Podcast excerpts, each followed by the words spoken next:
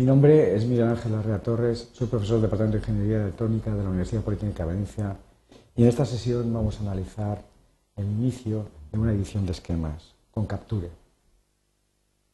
Así pues, crearemos el proyecto, hablaremos sobre todo de la configuración de las librerías de símbolos, instanciaremos los símbolos, explicaremos el concepto de autonotación y estableceremos la conectividad entre las instancias, tanto gráfica como textual. En una sesión posterior completaremos nuestro esquemático. En lo básico vamos a seguir el tema 1 del texto Diseño electrónico con ORCAD de esta universidad. Bien, lo primero que hay que hacer, como vimos, es iniciar un proyecto. Vamos a la barra de inicio y ejecutamos Capture Systemo. Me abre la ventana de Capture. Pondremos, es así, que es la primera vez que la abrimos. Como siempre, en la ventana principal de Capture está desplegado el Session Log, que podemos retirar. Lo primero que tenemos que hacer es crear un proyecto. File, New, Project. Nuestro proyecto lo vamos a guardar y lo vamos a llamar S3. Es buena idea que cada proyecto esté contenido en una única carpeta. Entonces, en Browse, vamos al disco E y en Polimedia, OK, creemos nuestra carpeta se llamará también, lógicamente, S3. Muy bien. Los proyectos de Orca Capture pueden ser de distintos tipos porque, al fin y al cabo, Orca Capture es una herramienta de uso general. En particular, las nuestras, nuestros proyectos van a ser analog or mixed. Esto significa que son susceptibles de ser simulados con PSPICE y también trasladados a la placa de circuito impreso. Los proyectos del tipo PCBoard Wizard son básicamente de placa de circuito impreso, pero con la configuración adecuada también son simulables. Los de programables Wizard permiten realizar diseños para lógica programable, CPLDs, FPGAs, requieren mucho software externo, pero es que además la versión de demo no los admite. Y los proyectos tipo Schematic son de dibujos, pero con los formatos de NetList que admite ORCAD serían válidos para otras herramientas CAD. Bueno, es muy importante que el proyecto que, vamos a, vayamos a realizar sea un proyecto nuevo, un blank project si no heredamos las características de los proyectos que imitamos. No es adecuado eso. Si queremos hacer diseños que incluyan símbolos jerárquicos, es importante partir de un blank project. Le digo OK. Automáticamente el software me abre dos ventanas. La primera de ellas es la del gestor del proyecto. Aquí tenemos como el fichero OPJ, el proyecto, dirección al fichero de diseño. Se ha creado automáticamente una carpeta que es root, por tanto la parte procesable del diseño, y no tiene nombre. Vamos a darle un nombre razonable. Por ejemplo, amplificador inversor, amping. Igualmente, dentro de esta carpeta ya hay una página y de hecho ya está abierta. Yo puedo acceder a ella clicando dos veces. Esta es la ventana de edición de esquemas. Lo vemos claramente. Está activa la, la barra de herramienta de edición. Lo primero que tenemos que hacer a la hora de capturar un esquema es saber con qué símbolos jugamos. Eso significa que tenemos que configurar las librerías de símbolos. Las librerías de símbolos Orca Capture son ficheros extensión.olb similares a los ficheros de diseño, solo que incluyen símbolos y, en el caso de que estos sean jerárquicos, sus esquemáticos asociados. La configuración de cualquier elemento en un editor de esquemáticos puede ser de dos tipos, de carácter global y de carácter local. La configuración de carácter global se realiza aquí. Cuando yo hago place part, o bien la letra P, o bien el botón place part correspondiente, me aparecen las librerías configuradas. Fijémonos que la primera de esas librerías es el buffer interno del fichero de diseño, la caché. Para añadir las librerías, que no es otra cosa que configurarlas, permitir accederlas, voy a Add Library. Y aquí donde pone PSPICE, en esta carpeta y solo en esta carpeta, selecciono los ficheros OLB en ella incluidos. Los ficheros incluidos están todos seleccionados y nosotros aquí tenemos un listado de todos y cada uno de los componentes que aparecen, los símbolos que aparecen, con su librería. Vamos a irnos centrando en cada una de estas librerías. La principal es eval. En eval tenemos no tanto los componentes activos, como así se referencia en la, en la bibliografía, sino aquellos componentes cuya complejidad exige modelos de simulación. Estos modelos de simulación de la librería eval.olb residen en un fichero, un fichero ASCII, que es eval.lib, donde están estos modelos. La librería de val incluye eh, símbolos valiosos, puesto que junto a estos componentes relativamente complejos se incluyen también componentes para la placa de circuito impreso. Cuando yo voy escribiendo el nombre del símbolo, aparece, eh, es seleccionado y aparece su símbolo aquí. Este símbolo tiene en la parte inferior dos iconos. Este muestra que el símbolo es simulable por PSICE. Por tanto, es un componente válido para simulación. Y este implica que tiene definido por defecto un encapsulado para la placa de circuito impreso, un footprint, lo que significa que efectivamente se puede, es físico y se puede editar una placa de circuito impreso con él. Los símbolos de, Capture no son solo funciones. De hecho, están pensados para determinados encapsulados. En Capture, el símbolo está asociado a un determinado tipo de encapsulado. De hecho, el LM324 que aquí tenemos está asociado a un encapsulado de 14 patillas, dos de las cuales son de alimentación, y el resto se reparten entre los tres componentes o parts que existen en el encapsulado, el A, el B, el C y el D. Es un componente homogéneo porque todos son iguales. Cuatro componentes por las tres patillas de entrada y salida, 12, más las dos de alimentación, 14. Cualquier otro eh, encapsulado que tenga el mismo pin out, o sea, relación entre el nombre de los pines y su ubicación en el encapsulado, sería igualmente válido. Si el componente fuera lógico, digital, eh, es posible que tuviera el equivalente de De Morgan. Entonces nosotros podríamos seleccionar entre la visión normal, gráfica, o la visión convert de De Morgan. Bueno, voy a cogerlo.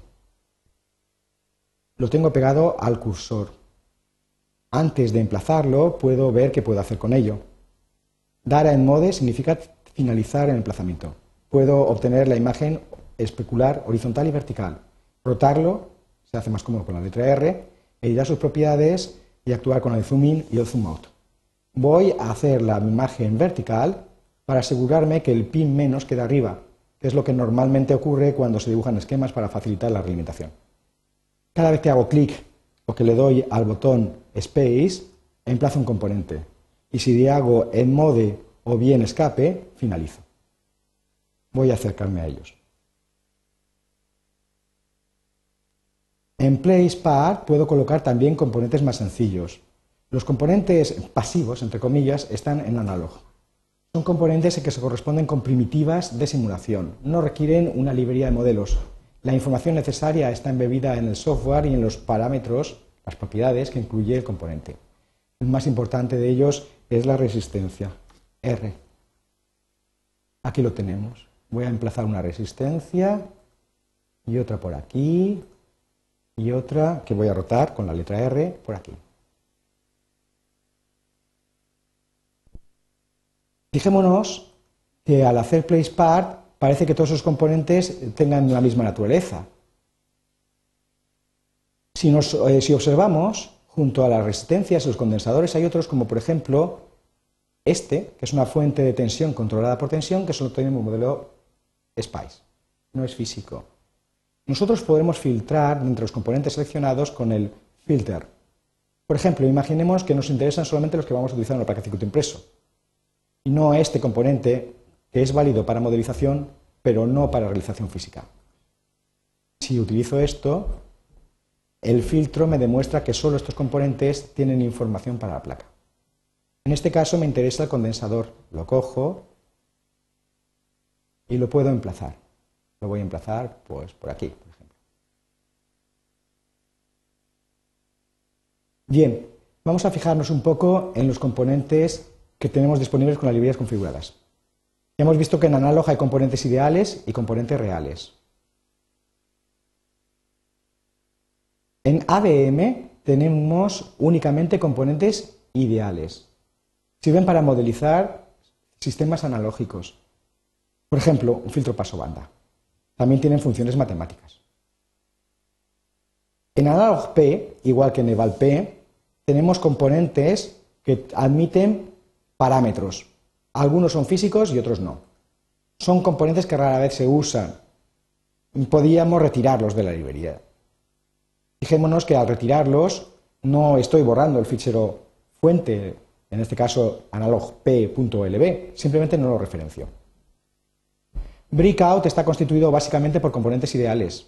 De hecho, salvo el potenciómetro POT, que es el único que tiene encapsulado, Los demás son totalmente ideales. Es una librería interesante porque permite editar los modelos PSPICE desde Capture directamente. Y nosotros lo utilizaremos en análisis estadístico.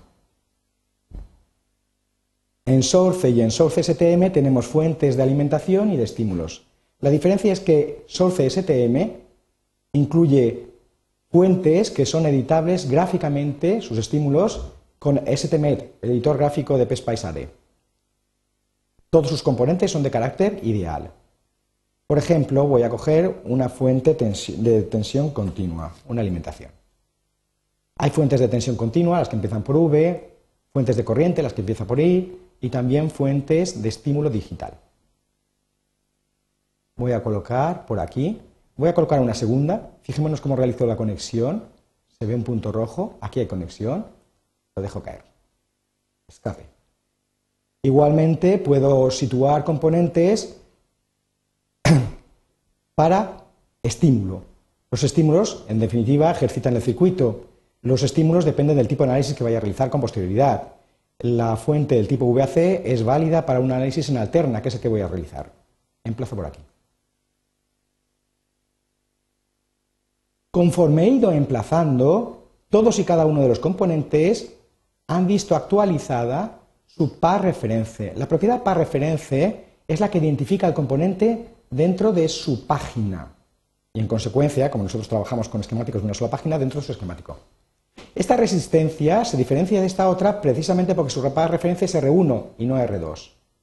Es por tanto importantísimo, al editar el esquemático, asegurarnos que cada componente tiene un par referencia distinto dentro de cada página. Igualmente, este componente, el M324, es el U1A encapsula, que corresponde al dispositivo A del encapsulado U1, mientras que este es el U1B. Observen cómo los pines correspondientes tienen números distintos, como ocurre así en el encapsulado. Voy a seleccionarlo y borrarlo. Volvamos a las librerías. Las librerías así configuradas son de carácter global, afectan al fichero eh, de inicio capture.ini que está en C. Eso significa que si nosotros terminamos la sesión con Capture, quien nos suceda en el manejo del ordenador heredará las librerías configuradas. Esto no sería especialmente grave si no fuera porque podemos cargar librerías inadecuadas. Por ejemplo, podríamos buscar parsearch en la carpeta inmediatamente anterior a PSPICE, que es justamente la de la librería genérica de Capture, el componente LM324 que hemos visto disponible tanto para simulación como para placa de circuito impreso. Lanzamos la búsqueda y en ParseH, dentro de la carpeta, buscará en todos y cada una de las librerías de la carpeta el componente. Aquí tenemos el LM324.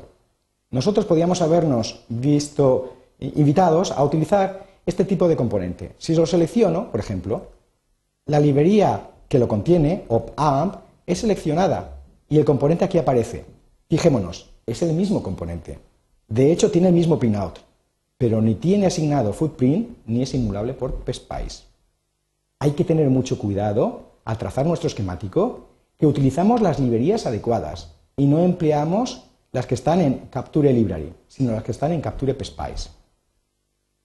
Removamos esta librería y recordemos que en ORCAD, en, en Tools Capture, tenemos la librería y que en las que hay aquí no deben de ser empleadas, salvo que el proyecto sea tipo esquemática, mientras que las que están en PSPICE son las que debemos de usar.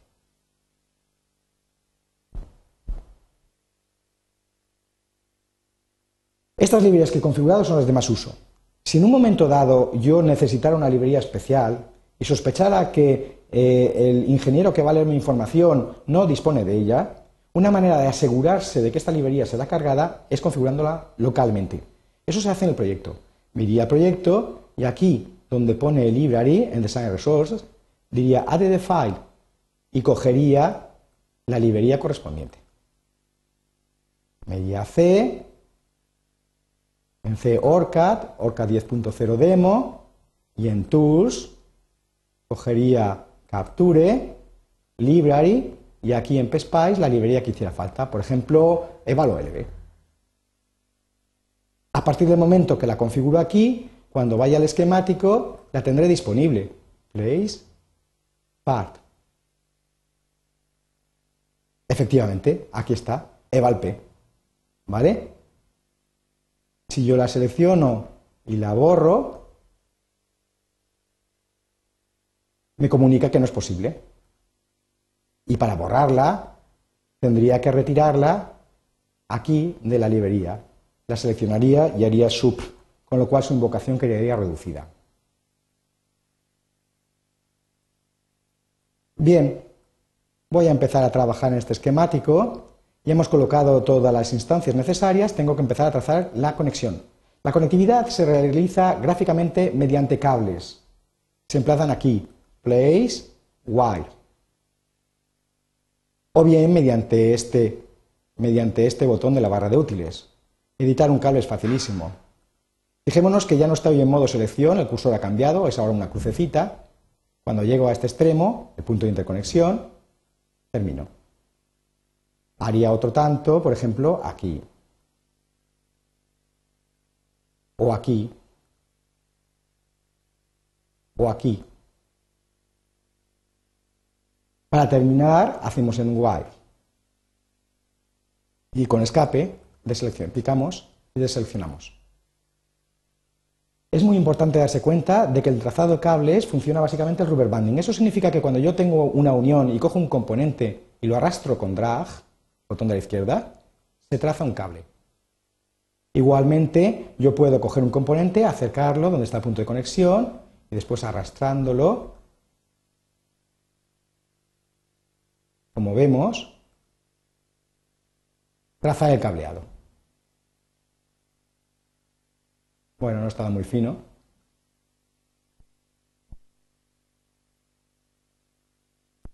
Esta misma técnica se puede realizar aquí. Me aseguro la unión con el pin y después lo muevo. Observemos este tipo de conexión. La conexión que aquí se ha generado es una conexión en forma de T.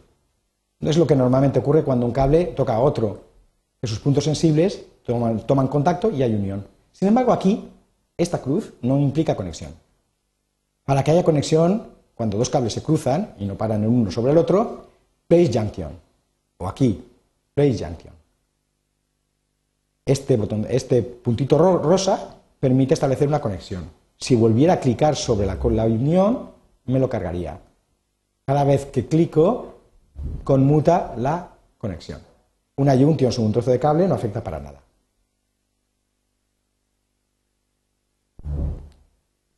Cada uno de estos cables, como veremos después los objetos gráficos, tiene propiedades. Si clico dos veces sobre ellos, aparece un nombre de nudo.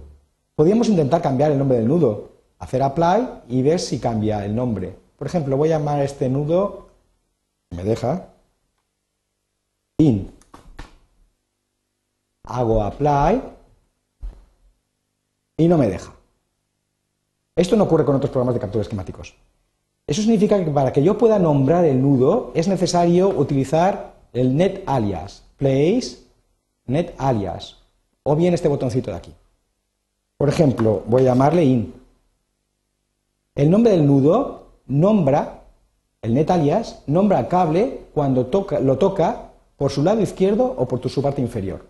Así, por ejemplo, nombraría el nudo in, botón de la derecha, properties, aquí nombraría el nudo out. Estos son nombres, no funcionalidad. Si nos fijamos ahora, al clicar dos veces, efectivamente ha cogido el nombre. Es muy importante saber que cuando dos cables tienen el mismo nombre, en una página están unidos. Eso se denomina conectividad by name. Esto es, si yo tuviera un componente, vaya hombre.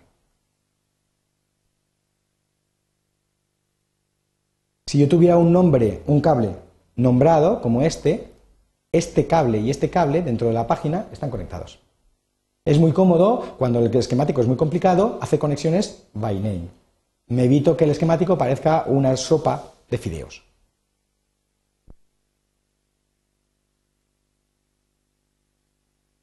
A veces me interesa que un nudo afecte a todo el diseño. Para eso existen los objetos de conectividad global. Los objetos de conectividad global podrían estar con el resto de los elementos de librería. No es el caso en Orca Capture. En Orca Capture hay que acudir a los símbolos de Power y de Ground. Fijémonos el detalle. Son símbolos, no componentes. En Place Power, o este botoncito de aquí, podemos encontrar en la librería capsim.lb, librería de Orca Capture, de conectividad, el elemento VCC. Es un elemento global. El nombre que tenga asignado este objeto afectará a todo el diseño. Si este está constituido por varios esquemáticos, a todos los esquemáticos. Antes de emplazarlo puedo cambiar el nombre. Le voy a llamar VSS. VDD, perdón. Y lo voy a emplazar. Después puedo colocarme por aquí y hacer mirror verticali y emplazarlo. E igualmente puedo editar su nombre, mirror edit properties y poner VSS para este y con mirror verticali para este. Como vemos, la conectividad existe ya. La alimentación positiva vendrá aquí a este amplificador, la negativa aquí. A efectos de conectividad, dos pines pueden estar unidos sin problema, simplemente de un modo directo. Pero si queremos sacar información cuando hagamos una simulación analógica y queramos ver el punto de polarización, es necesario que haya un cacho cable. Así pues, interesa coger el elemento y arrastrarlo para que al menos haya un trocito de cable. Conforme vamos editando el esquemático, los componentes utilizados están en la MRU list, la lista de lo más usado. Y aquí es posible coger cualquier tipo de los componentes y disponer de ellos. Queda definir la masa. La masa podía haberse cogido directamente en Place Ground o este botón de la barra de útiles.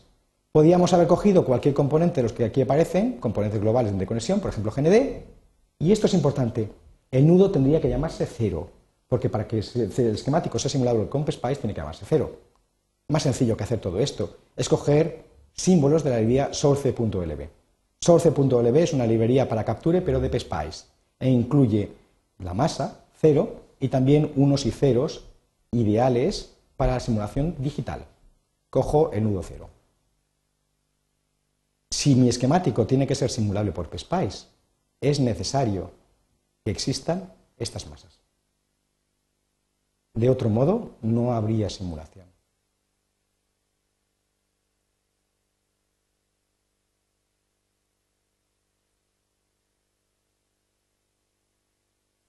Bien, nuestro esquemático ha terminado prácticamente. No hemos dicho que existen una serie de elementos editables como son los que aquí aparecen. Son anotaciones. No hay que confundirlos con los eh, objetos de edición que afectan a la electrónica. Por ejemplo, esto que vemos aquí no es un cable, es una línea. Y esto que vemos aquí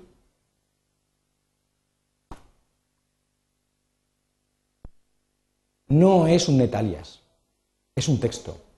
Y no importa que esté tocando o que no esté tocando, sigue siendo un texto. No tiene ninguna función electrónica. Son anotaciones. igualmente yo podría coger un óvalo y disponer de ello del aquí. No tiene ninguna utilidad. Los cables que hemos dibujado son ortogonales. Excepcionalmente se pueden dibujar eh, de un modo no ortogonal. No es recomendable con la tecla Shift, perdón, Control Z, cogería la tecla Shift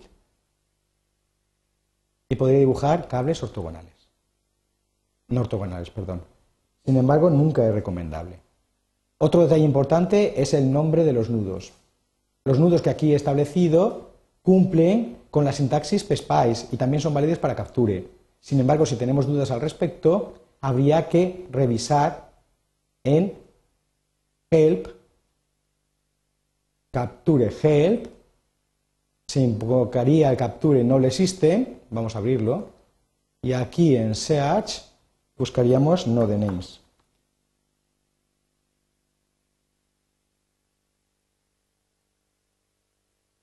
Aquí, como capture está pensado para diversas herramientas, encontraremos Spice.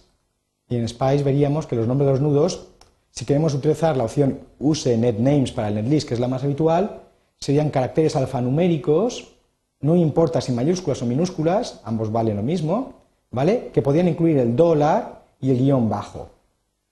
Si tienen cifras, los números de los nodos están limitados a cinco cifras. En principio hay una serie de caracteres, por muy ASCII que sean, que no son recomendables y que capturar no admite. Por ejemplo, la arroba, por ejemplo, el asterisco, el más, el menos. Y un detalle importante, el símbolo dólar tiene una significación especial, puesto que aquellos nudos que a través del net alias nombremos con un dólar inicial, los estamos convirtiendo en nudos de carácter global.